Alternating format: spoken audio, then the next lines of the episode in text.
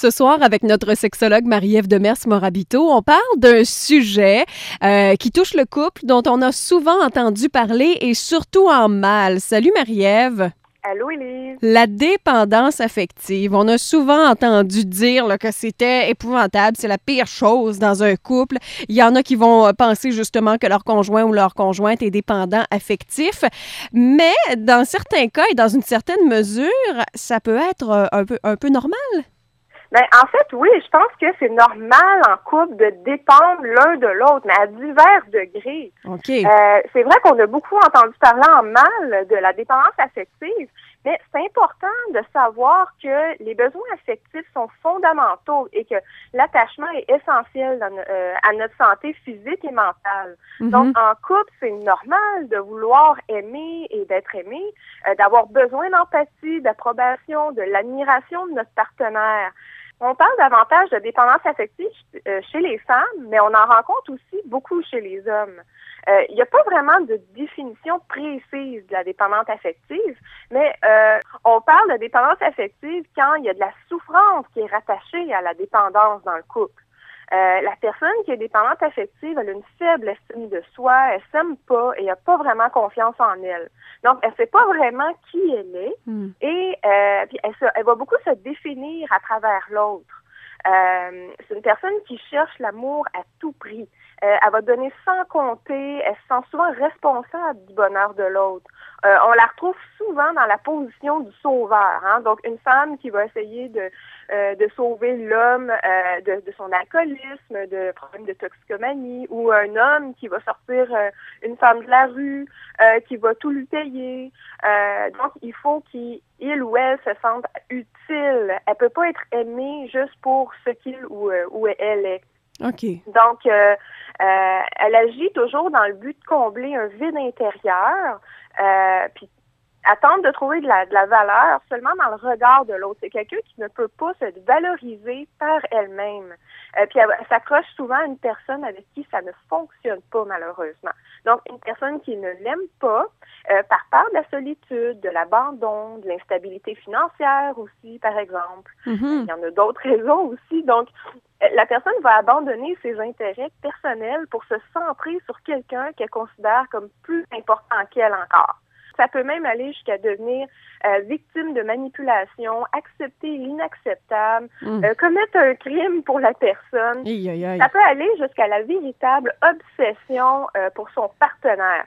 Donc, là- vous comprenez bien là, que ça, c'est vraiment de la dépendance affective euh, qui, qui est malsaine, Ben on oui. s'entend là. Mais dans un couple normal, c'est normal de dépendre de l'autre. Euh, tant qu'il n'y a pas de souffrance rattachée à ça, il n'y a aucun problème. Mais quand tu nous parles de la dépendance qui est malsaine, là, le portrait que tu viens de nous brosser, ça vient d'où ça? Quelles sont les, les- les origines? Pourquoi on devient dépendant affectif dans nos relations amoureuses? Mais ça prend souvent racine dans l'enfance.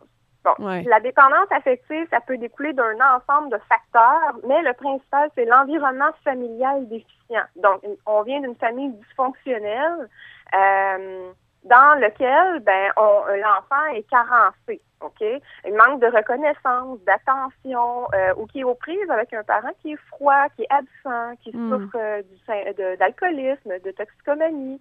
Euh, donc, il va développer une soif de plaire à l'autre, mais à tout prix.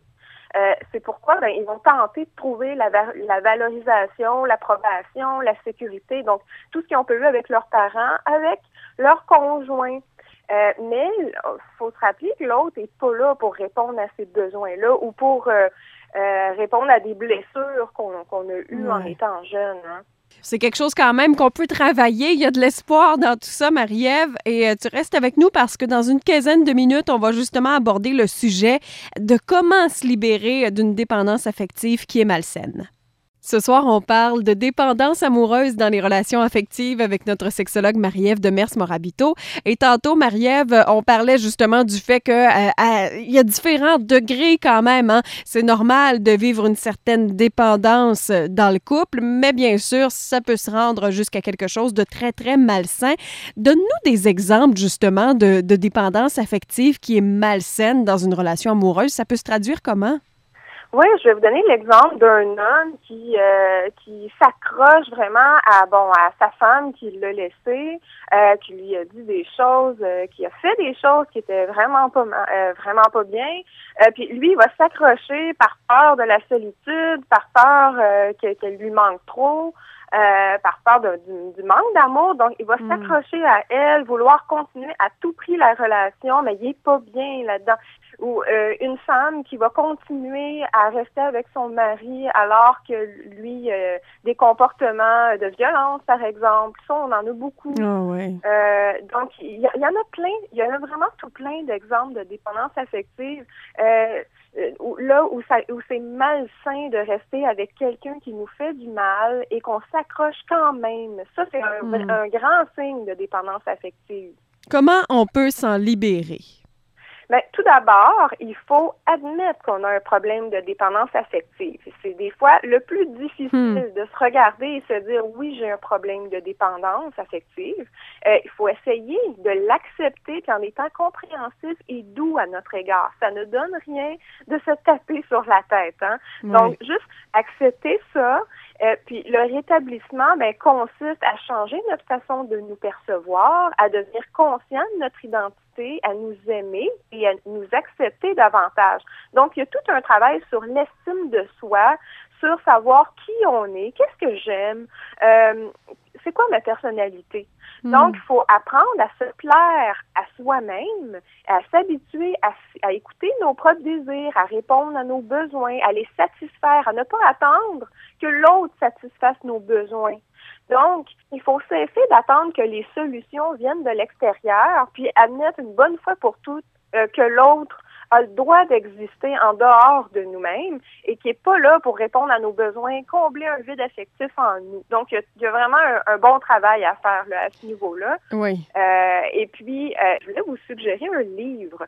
Donc, qui s'appelle Vaincre la dépendance affective pour mhm. ne plus vivre uniquement par le regard des autres. Et c'est Sylvie Tenenbaum, qui, euh, qui est psychothérapeute, qui a écrit ce livre-là qui est paru aux éditions Albin Michel en 2010. Et là, je vous suggère ce livre-là, mais il y en a tout plein d'autres intéressants sur la dépendance affective. Donc, si vous souffrez, que vous savez pas quoi faire, que vous avez lu des livres sur le sujet et que ça va toujours pas, euh, n'hésitez pas à, consulter une sexologue. On est là pour ça. On a été formés pour vous aider euh, avec ce problème-là. Il y a plein de solutions pour s'en sortir et ne perdez pas espoir. Mais non, faut pas rester seul avec ce problème-là puis être malheureux. Tout à fait, oui. Marie-Ève, redonne-nous les coordonnées pour te joindre.